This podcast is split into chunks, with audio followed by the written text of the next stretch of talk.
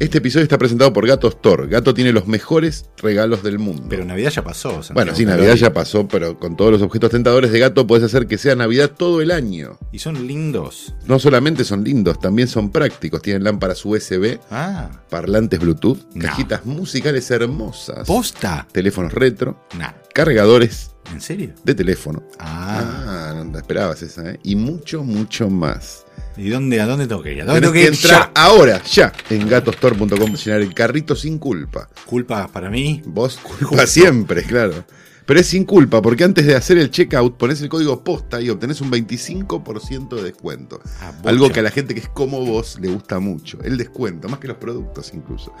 Porque no hay nada más lindo que regalar porque sí. Gracias Gato Store por acompañar a Carlos. Ah, pensé que era Por Letera ejemplo, 22. Yo también, pero me gustaba la idea de Bueno. ponerle otro nombre al programa. Le podríamos cambiar el nombre el año que viene, Rosten, y ponerle Rolando, por ejemplo. Vos te dices, ¿Qué nombre le vas a poner? Poner un nombre de persona a un programa, no estaría mal. Sí, sí.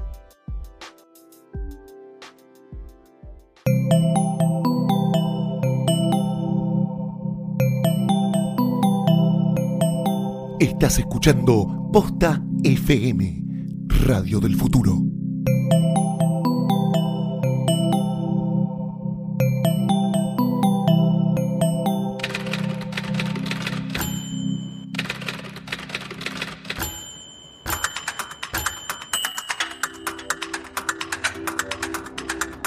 Bienvenidos a Letera 22, episodio 9.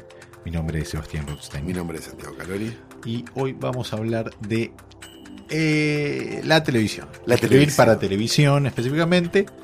Así que se va a Me hacer gusta la televisión, me gusta mirar la televisión. la tele, aquel lugar que todos odian, pero todos necesitan en algún momento. Bueno, la experiencia de escribir. Vamos una- a hablar del una- medio y no del aparato, ¿verdad? Porque hay una diferencia que hay gente que dice, le dice la televisión al televisor. No, No, vamos a hablar del medio El televisor televisivo. aparato es masculino y lo, es su contenido es femenino. Correcto, digamos, en general. así. Y está corto de ropa en general. Si el Exactamente. espectáculo es bueno. Bueno, los dos hemos trabajado en eh, estructuras grandes como Sí. en Telefe, estructuras pequeñas como en América TV, y creo que Sí. vos estuviste ya antes que sea América también, ¿no? Yo estuve. No, ya era América. ya era ah, América, bueno. sí, pero- Así que, bueno, hay experiencias para contar en cuanto a metodologías y formas de trabajo. Dicho sea eso, ¿qué viste esta semana, Calori? Mira, estuve poniéndome al. Primero, me puse al día con el cine de arte esta semana. Ajá, ¿viste la Crossover Potemkin? No, vi este, la película nueva de Gaspar Noé. Vi es un decir. La verdad. Amor, ¿la viste en 3D? Vi- Love. No, la vi en, la vi en 2D, la vi en mi casa y la vi un rato nomás. La vi que 20 minutos y dije, ah, ya entendí cómo es esto. Perdónenme, Gaspar Noé, pero la verdad, vi mejores culos en The Film Zone. ¿eh? Bueno. Sinceramente no, no tiene sentido. La verdad, a mí el acto revolucionario ese de, ah, tiene sexo explícito, me parece una boludez grande como una casa. Porque con ese criterio, Gerard Damiano es el mejor director de todos los tiempos. ¿No? Bueno, no, no, de que tenga sexo explícito no, no, no le- no es garantía de calidad. No, pero viste esa cosa de, de, ah, un director reconocido en Cannes filma Sí. con... Basta, ya lo Eso hizo Von moda, Trier. eh, eso ya fue una hizo- moda eh, allá en los comienzos del Bafisi cuando venían las películas eh, taiwanesas Claro. llenas de sexo explícito y era como "Ah". Pero, pero de verdad, fuera a de la la larga moja- terminas en YouPorn, pero Fuera de la mojada de oreja, digo, y fuera del chistecito y de, de, ah, molestar a un establishment que la verdad que a nadie le importa demasiado. ¿De qué sirve, efectivamente? Entonces, no no, sí, no en le el caso de Gasp- yo no la vi la película y la quiero ver. Es una película erótica, o sea, lo que, lo que Bueno, vi sí. era una película erótica donde, con Pero- lindos planos, obviamente. Bueno, eso es algo, pero yo creo que Gaspar Noé igual, eh, en, en base a todo lo que, vi todo lo que hizo, no más de una vez igual, Mm. Me gusta todo porque me parece que es algo diferente. Me tiene intrigado, pero la quisiera ver en 3D, no en mi casa, la verdad. Claro. Pero igual entiendo, como que a la larga, si pones tres personas cogiendo, eh, va a ser solo eso. Exacto.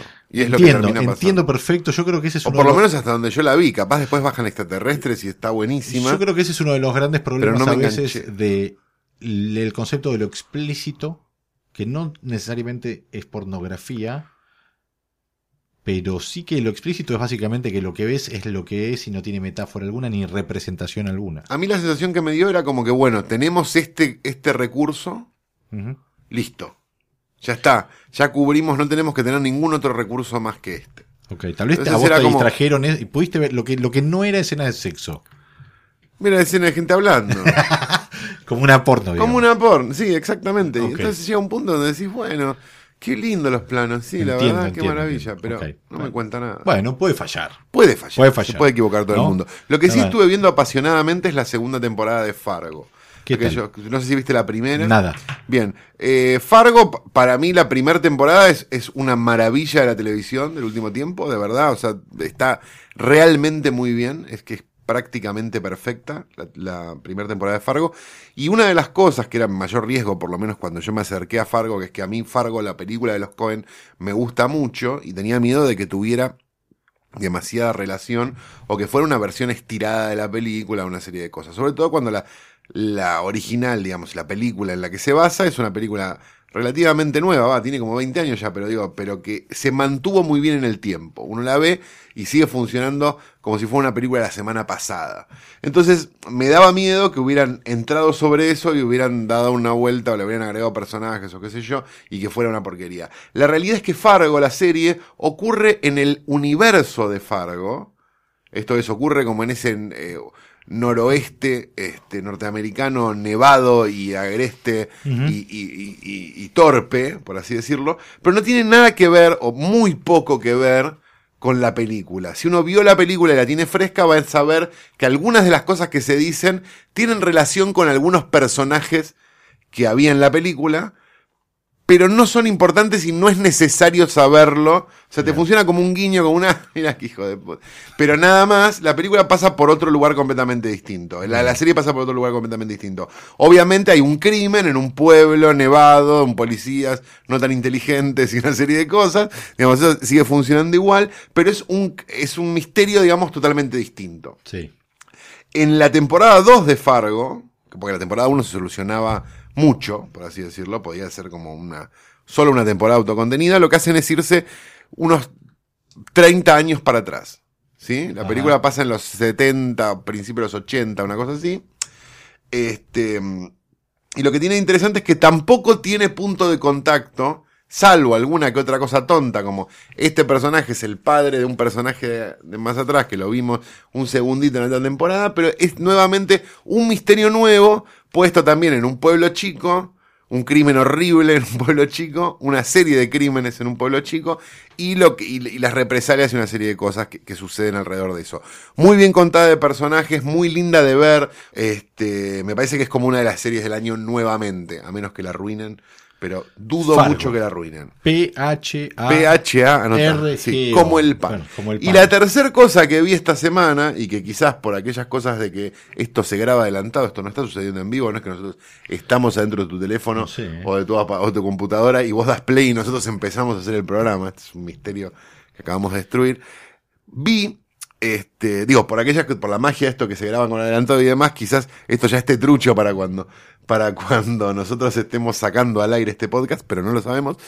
Eh, es Hitchcock Truffaut, el documental de Truffaut y Hitchcock del libro que hablamos, si no me equivoco, la semana pasada, el cine según Hitchcock, estas entrevistas larguísimas de François Truffaut a Alfred Hitchcock en los 70, si no me equivoco. Este fue, más o menos. Creo que sí. No me la juego. No me la juego, pero creo que fue Eh, en los creo que 60, en los 70 por ahí. Este. mm, donde. Que, que lo que hicieron fue hacer un documental donde se adaptan esas, esas. Se usan esas entrevistas, digamos, como off. Y se le agrega. O sea, y se, las, se, las- se les da vida, por así decirlo, con estas cosas del After Effects y qué sé yo. Y un montón de directores muy reconocidos a nivel tipo David Fincher Sí. explican por qué ese libro es tan importante para los directores. A mí me cebó muchísimo el tráiler y me dieron muchas ganas de verlo. En esta vena como de documental cinéfilo modo experto, digamos. Que me, a mí por lo menos me gusta mucho. Me, me dieron mu- muchas, muchas ganas de verlo. La película está, se estrena ahora, eh, o se estrenó ahora en octubre, ponerle por ahí. En, Ya va a estar entonces. Ya va a yo creo que debería aparecer más tarde que temprano. Espero que así sea. ¿Qué viste vos, Rostel? Bueno, yo me anoté Además de Cóctel. Además de cóctel, que vi un rato, sí, sí vi que estaba en Netflix y dije, esto lo vuelvo a ver ya mismo. ¿Y era tan mala como en la época? Es mejor, Ah, mira. es mejor. Bueno. Tiene, era un cine. Bueno. Era, esa era la época dorada para algunas cosas en cuanto a la inocencia de, de- de ciertas miradas, pero bueno, no la terminé de ver, así que no quisiera. No quisiera hacer un juicio apresurado sobre Cóctel con. Tom Cruise, sí. Este, no, yo vi una película bastante extraña eh, que ni siquiera me acuerdo cómo llegué, creo que llegué por, por, eh, por el póster, una película de Ni 19 siquiera me acuerdo cómo se llama no ni sé, qué era. no me acu- de hecho, no me acuerdo nada de la película, pero era muy buena. Bueno, es una película de 1974 eh, dirigida por un tal Gower Champion Sí, y escrita por Wendell Myers, sí. este, que escribió entre otras cosas Anatomía de un asesinato Bien, y perfecto. El Vengador Anónimo. Bien. ¿Ok? Voy a dar eso como aval de la película. Tranca. La película es una comedia. Ya sabemos a quién votó. sí, exacto. La, la película es una comedia, una comedia de medio de crímenes con George C. Scott de protagonista, que eh, es un experto como un maestro del- de, de- robando bancos, pero escapa de una prisión porque le ofrecen un trabajo que es robar un banco que como están, como están refaccionando las cañerías del banco, el banco está sobre una casa rodante. Entonces deciden robarse la casa rodante Claro, era mucho más con fácil. el banco encima. Este es muy, muy, muy divertida. También, como muy de una época. Es como esas películas de los 70, de la segunda línea que son como de relleno. Y son muy buenas películas. Pero que son, que las ves hoy y tienen una pureza y como una gracia, este, bastante únicas. Eh, Es que en general digo, si vos vas a, bueno, no hay más, ¿no? Pero si vos ibas a un videoclub, ¿no? Y mirabas un poco el año de la película, este, no te podías clavar tanto, ¿eh? Si vos veías cualquier No. película entre el 69 y el 81 que no Sí. sabías muy bien de qué era, te la llevabas a tu casa y te encontrabas con una película razonable, Sí, tipo sí, de sí. Parallax View, por ejemplo. Hay que no era una buena película, hay pero era una película razonable. Hay épocas que son confiables en, en, en general, ¿no? En ese tono, en ese tono de película, como de cierta inocencia, este. Director que a mí, sus películas, creo que ahora llevaba dos sin ver ninguna, volví a ver esta, eh, Aloha, de Cameron Crowe, Sí. que para mí es un director que a mí me, a mí me, me, me, me, me agrada, Te, te, digamos. te. Me parece que tiene, eh, o sea, si Apatow termina siendo un poco la evolución de ese tipo de, de- de historias como, no sé, veo un, un poco una conexión, digamos, entre los entre ambos universos, uno un poco más updateado, ¿no? El de Apatow, pero Cameron Crowe tiene como esa, esa, como esa especie como de intención de estar cerca del universo Billy Wilderiano con Sí. historias, triángulos amorosos en pasos de comedia. Aloha tiene cosas muy buenas, es muy divertida y muy tierna, como muchas películas de Cameron Crowe. Le erra en algo muy extraño que lo pone en el contexto de la guerra de Irak. Entonces todo sucede en Hawái, donde están todos los que venden armas, es como el mercado de armas más grande, están todos negociando, y en ese contexto la historia de amor pasa entre dos chicas, dos, mujeres, y este y este tipo que se dedica básicamente a tirar bombas en Irak a control remoto. Y es como, yo pensaba que había una película de Howard Hawks que se llama Solo los ángeles tienen alas, que Sí. también es un triángulo amoroso entre aviadores, mujeres piloto y gente que como que son como los que los que les dan las las o sea hay un contexto medio similar y una sensación de que también puede haber una mirada inocente en eso que es donde medio patina la película. Y lo traigo acá porque es una es algo que está en la mesa del guion me parece e- esa, ese problema con la película donde hay algo que no puedes terminar de comprar nunca la inocencia de los personajes ya que todos están medio involucrados en aviadores la milicia la guerra entonces es una cosa muy extraña, es interesante el intento de encontrar el tono Billy Wilderiano en un contexto que es absolutamente como hostil para eso.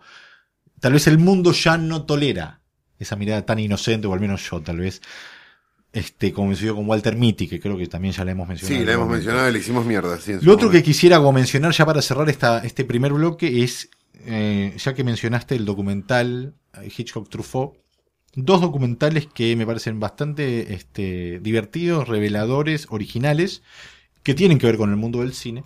Uno es The Kid Stays in the Picture, que es una, maravilla porque la historia de vida de Robert Evans es extraordinaria. perfecto ese Productor es de. Chinatown. de- Hace mucho que no lo veo, pero me parece que debe seguir siendo igual Muy de bueno, perfecto sí. que como era en su El momento. productor de Chinatown es medio el, el creador, de, el, el responsable de que el padrino sea lo que es. eh, El este director de. Paramount en la época gloriosa de Paramount. El tipo la responsable de- época, tal vez, de. del padrino, el responsable de, no sé, estoy pensando ahora, pero no, no me salen las películas, del bebé de Rosmarie, o sea, de un montón de cosas que él decía, bueno, vamos a... que ese era el cine mainstream, Exacto, eso, es importante sacarlo y decirlo. no como ahora. No como ahora, estos hijos de puta. El, ot- el otro documental que quisiera mencionar, Electric Boogaloo, The Wild and Told Story of Canon Group, of the Canon Films.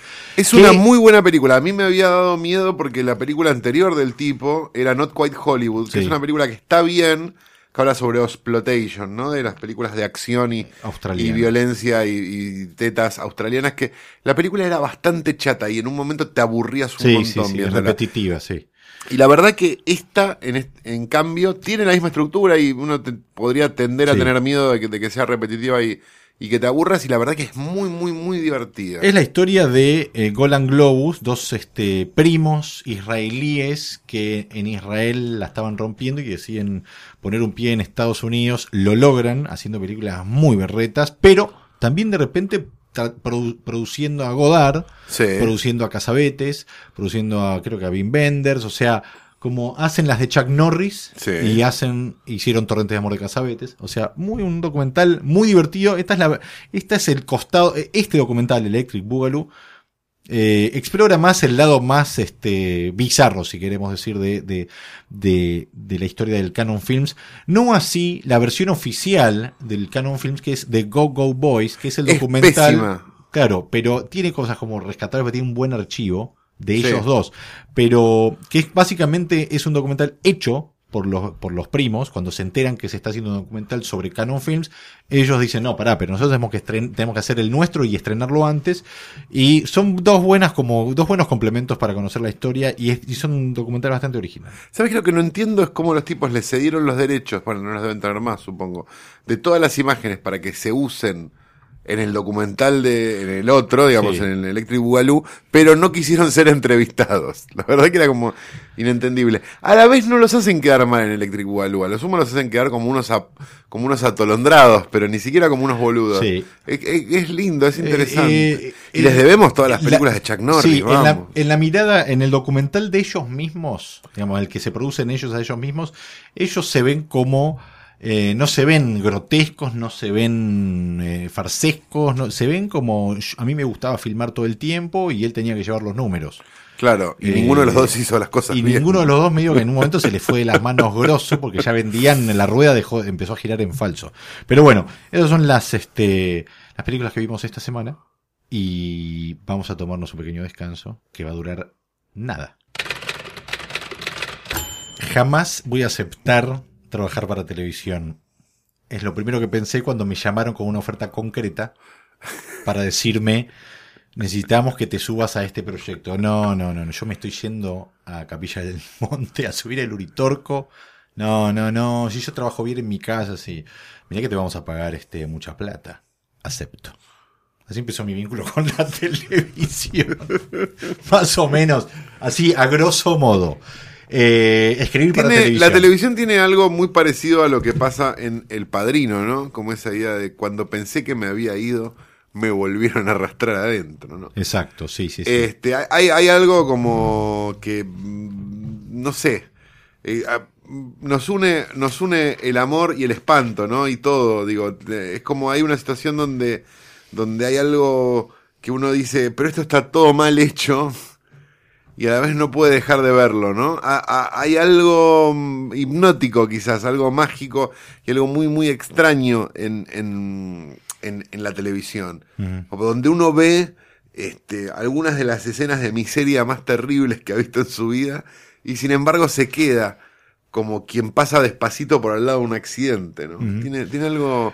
Y a la vez tiene algo bastante mágico y bastante de prepotencia de trabajo.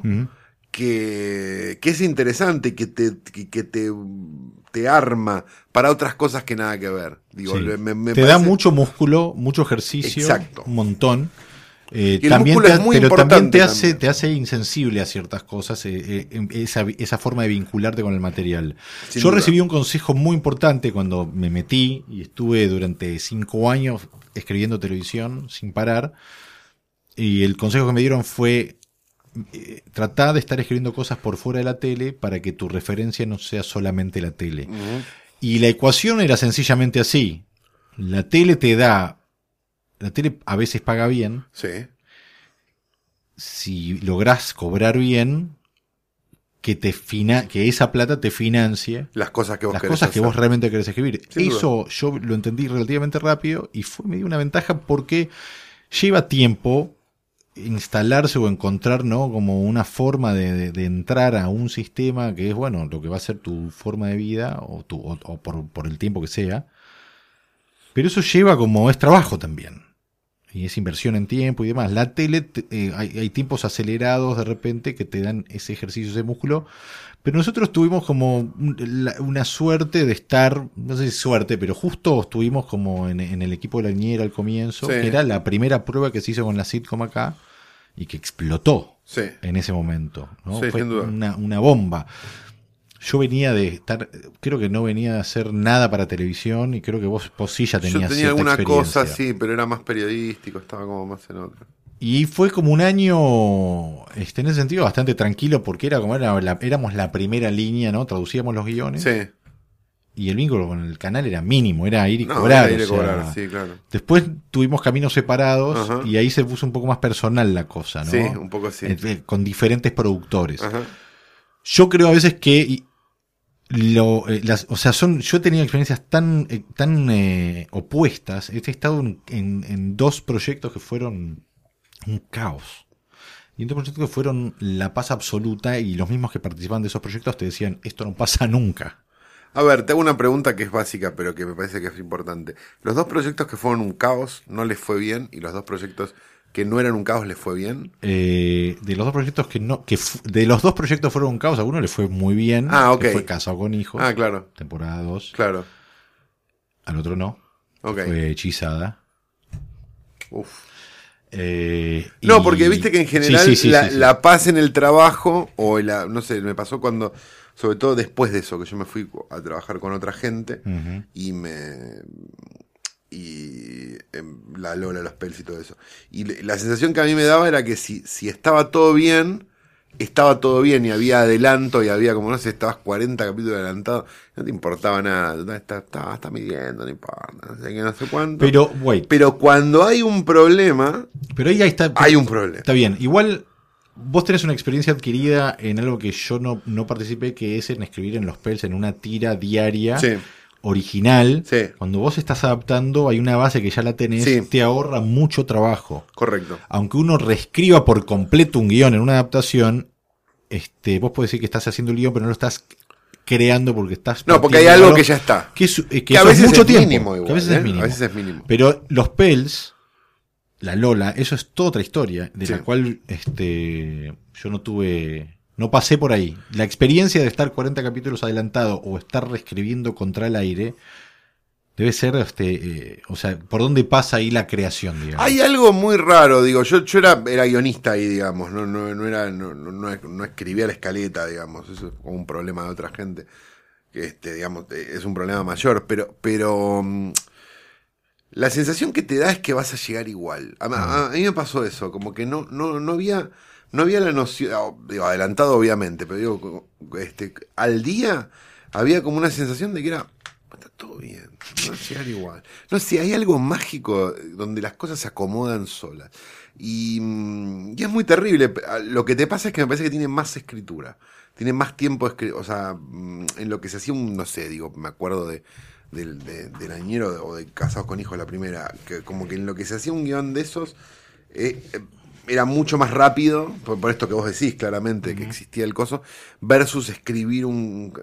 Este, pero lo que sí recuerdo es un, como un proceso muy, muy fordista, ¿no? Como una cosa de, bueno, de tal hora a tal hora se escribe, se manda, se pega, se no sé qué, se normaliza. y Eso se- en los Pels y en cual- claro, en una tira cualquiera, digo, no importa. Después, eh, eh, en general, estos eran, por, digamos, en, ese caso el grupo de trabajo lo que hacía era, trabajaba por partes, digamos. Entonces después alguien se ocupaba de, de armar el capítulo, ese Frankenstein rarísimo, habiéndonos nosotros hablado entre nosotros y había un personaje nuevo, como le habíamos puesto y qué característica tenía, el primero que lo había usado, ¿viste? Sí. Se llama Rodríguez y es tartamudo. Ah, perfecto, ¿viste?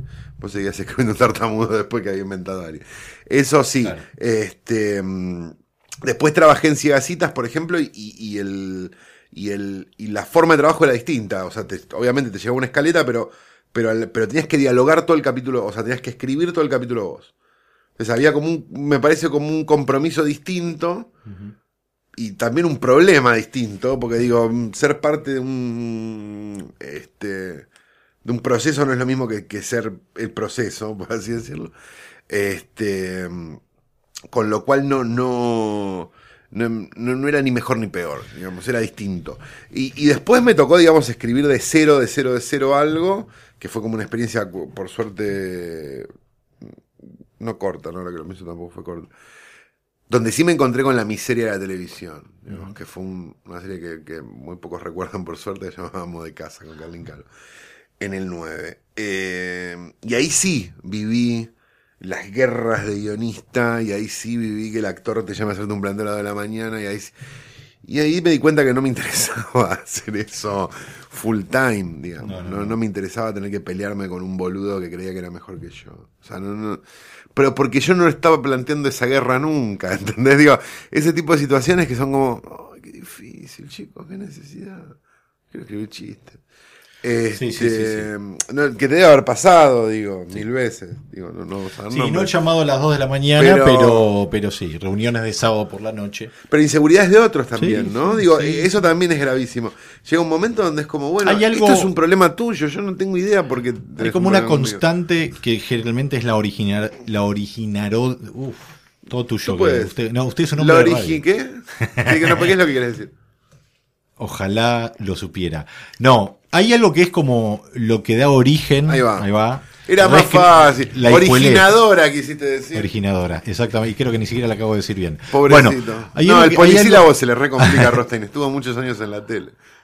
Algo que da origen un poco a la seguidilla de problemas que no tienen ni que ver con el guion, ni con la dirección, ni con nada, es generalmente es la falta de comunicación y que las cosas nunca se dicen a tiempo y de frente. Completamente. Entonces empieza como a hacerse una bola que se va, va rodando, se va agrandando, se va agrandando, se va agrandando y termina siendo un- a veces salen éxitos y a veces no, pero a veces el proceso está bueno atravesarlo de la mejor forma posible, siendo el- que es más fácil trabajar aparte sí también. Y hay una realidad también en la televisión que me parece que es importante eh, a- hablarla, digo, y en la televisión, en la radio y en cualquier lado.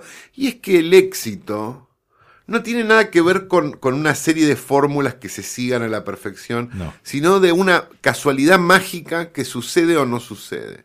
Que no tiene nada que ver con que esté producida por tal, ni actuada por tal, ni escrita por tal. O sea, las tres cosas no tienen nada que ver con que eso sea un éxito o no. Y no tiene nada que ver con que el horario, ni que va contra tal cosa o que no va contra tal cosa. Tiene que ver con una situación mágica que sucede o no sucede. El guion puede estar igual de bien escrito que el de la serie anterior.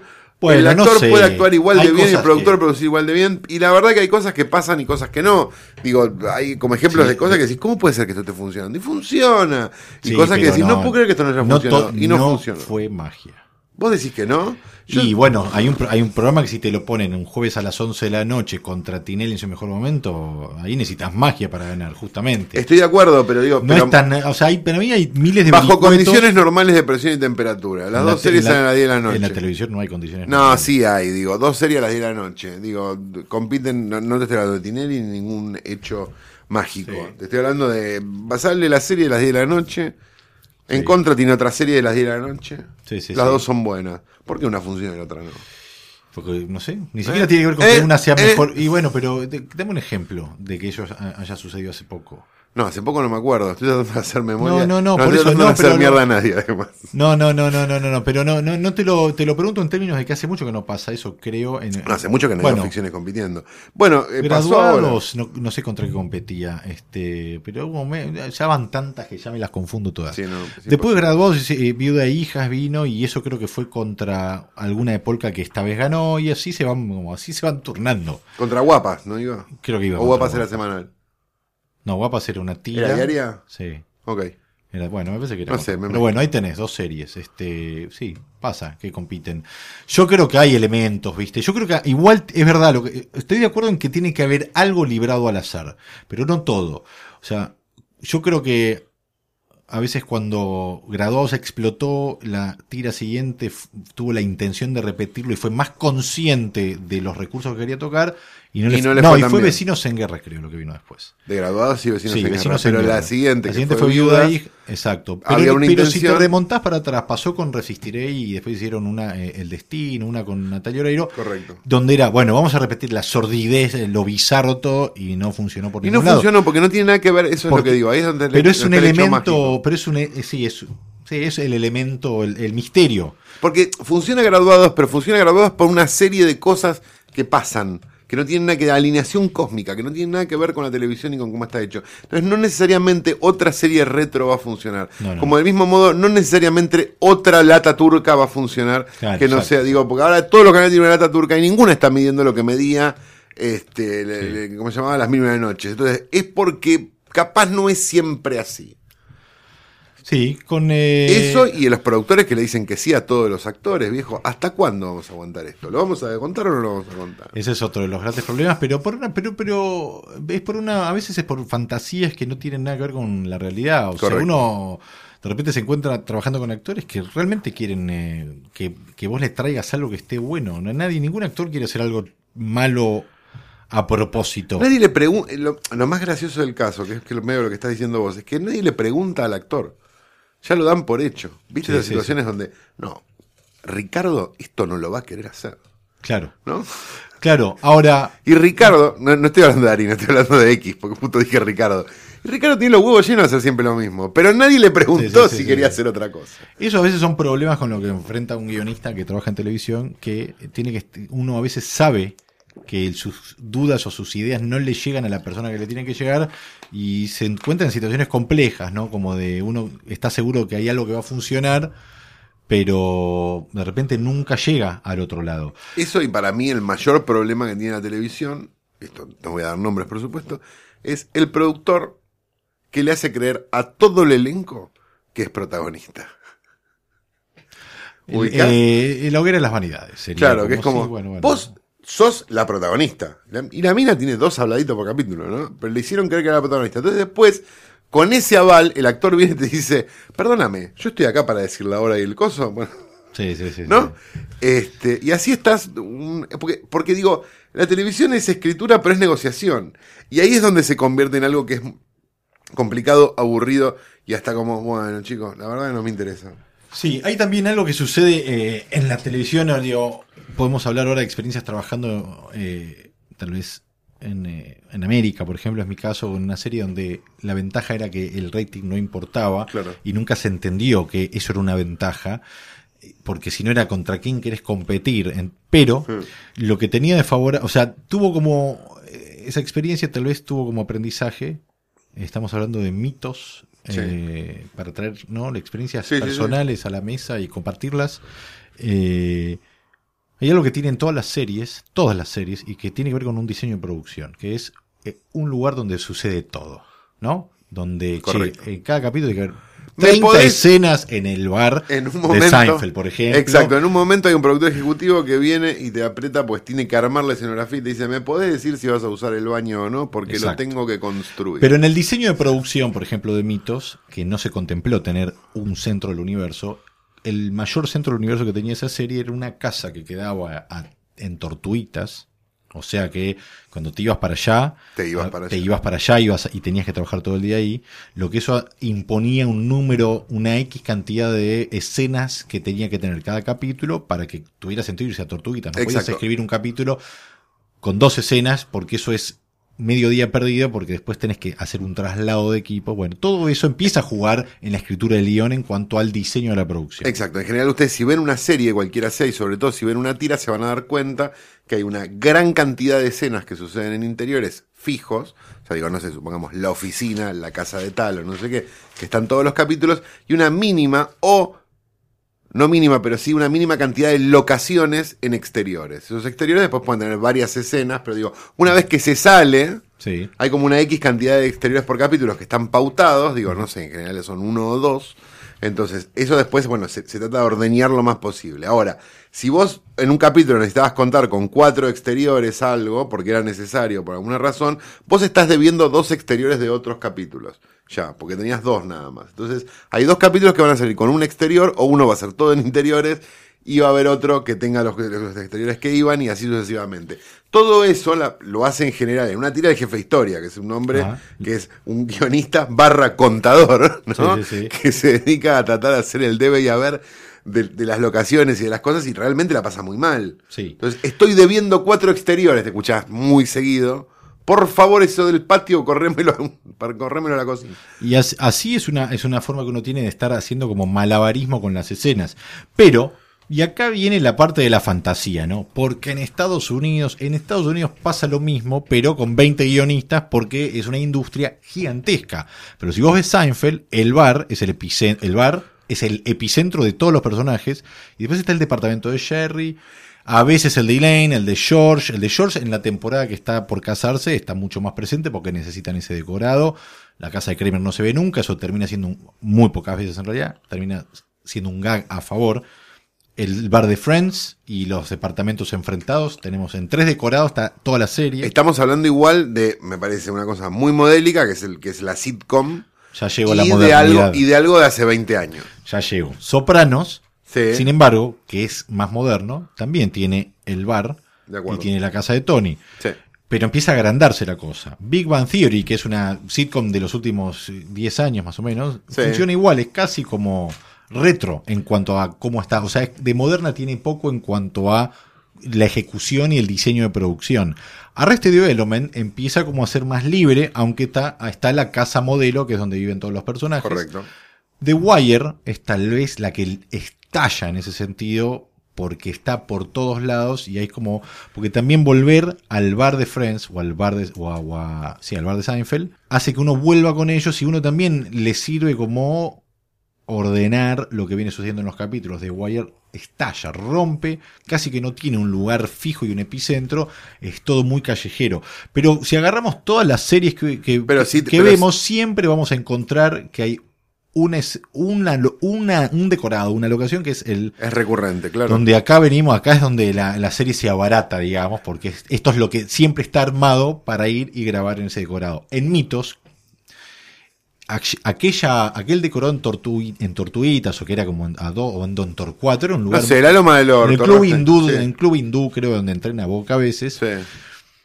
había el problema que se generó con esa locación era que la casa que se había elegido para que sea la casa del protagonista era muy moderna, era vidriada, toda, no había paredes.